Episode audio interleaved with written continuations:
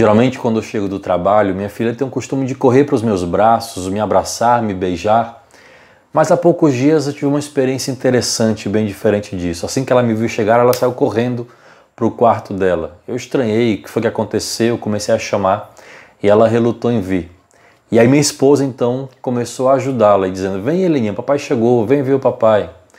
E ela veio porque a mãe pediu, chegou do meu lado, olhou para mim e falou assim: Papai, eu tenho que te falar uma coisa.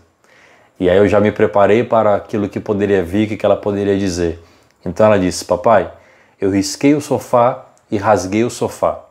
Claro que o meu primeiro impulso ali talvez seria de reclamar, de dar uma bronca, mas não era o momento. Era perceptível ali o, o drama dela, né, a tristeza, enfim. E talvez até um certo temor de falar aquilo comigo, qual seria a minha reação, como é que eu iria reagir depois que ela me falasse aquilo. Mas ela criou coragem e me falou. Então me sentei, me abaixei ali do, ao nível dela, olhei no olho e falei: Heleninha, você sabe que isso não foi correto, mas olha aqui no meu olho. Você é muito mais importante do que esse sofá. Você vale muito mais do que esse sofá. O papai te ama, a mamãe te ama. Imediatamente ela mudou o semblante, ela sorriu como que um grande alívio. Parecia que tinha um peso, um fardo sendo retirado de cima dela. E veja, ela tem quatro anos.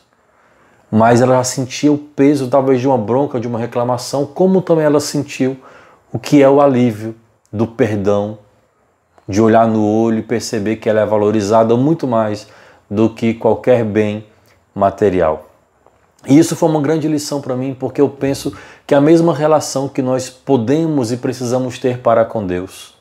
Deus, quando chega à nossa casa, na nossa história, ao nosso coração, muitas vezes nós temos o receio de nos contarmos, de nos aproximarmos de Deus e contar aquilo que fizemos de errado. E a nossa reação primeira é fazer como a Helena fez: sair correndo, se esconder, fugir do alcance do olhar de Deus.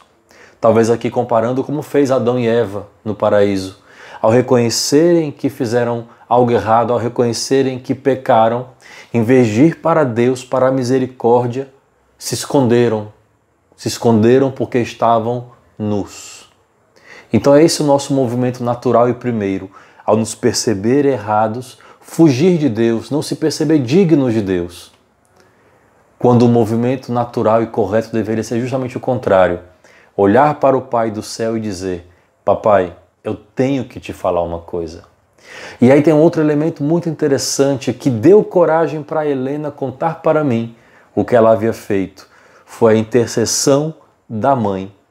Veja, não é a mãe que confessa o pecado, não é a mãe que perdoa o pecado que perdoa o erro nesse caso, mas é a mãe que deu a coragem da filha vir falar com o pai. Vai lá falar com o papai. O papai está te esperando. Vai lá falar com o papai. Então, nesse momento, a minha esposa, eu vejo nessa simbologia também a figura de Maria, de Nossa Senhora.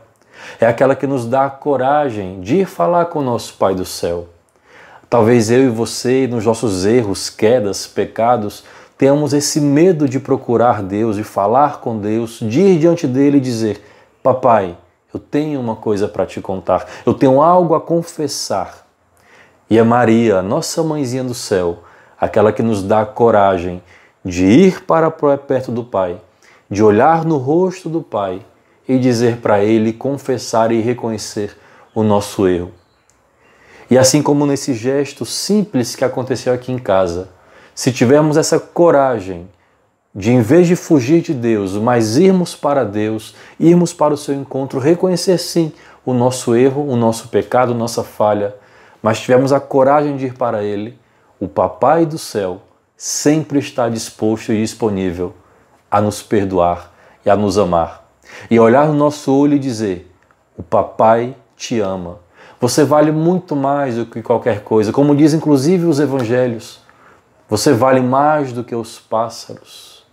Nós valemos mais do que os pássaros. Nós valemos mais do que qualquer bem material, porque somos nós, os seres humanos, a obra-prima de Deus.